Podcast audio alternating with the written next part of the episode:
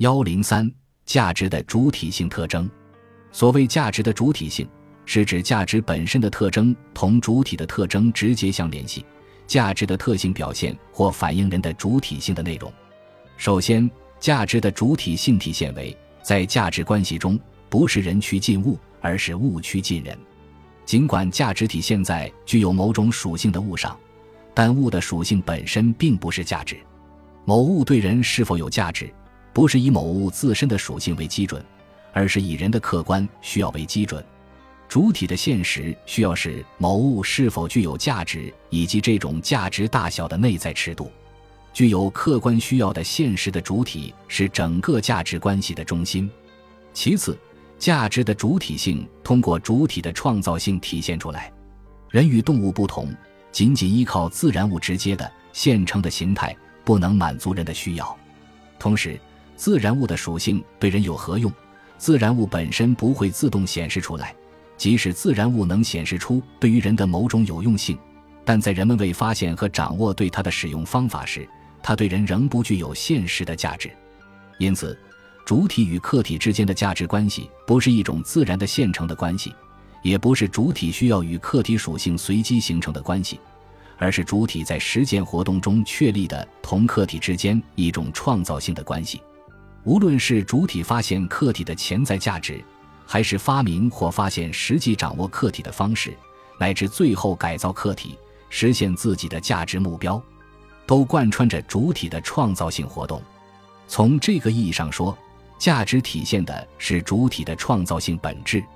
再次，价值的主体性还体现为价值具有时效性。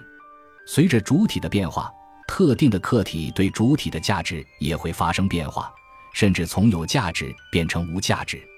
价值的时效性归根到底取决于人的需要的变化，同时与客体有关。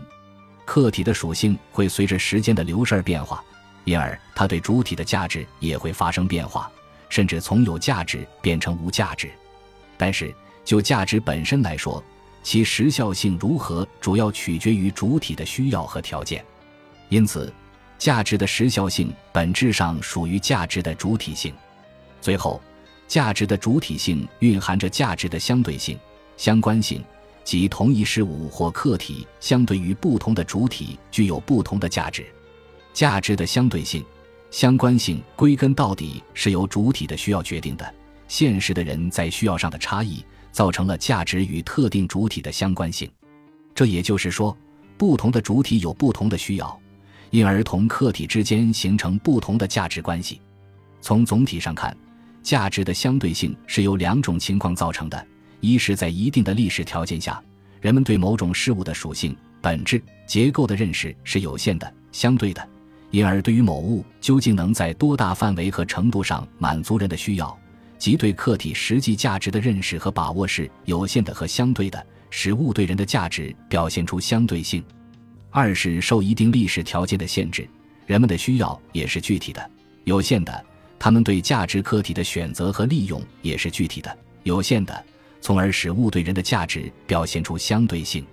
价值的主体性并不排斥价值的客观性，相反，价值的主体性以价值的客观性为存在前提。价值的主体性只是进一步表明，在价值这种主体与客体的特定关系中，人是物趋向的中心。没有人的创造性活动，物就不会实现对于人的价值。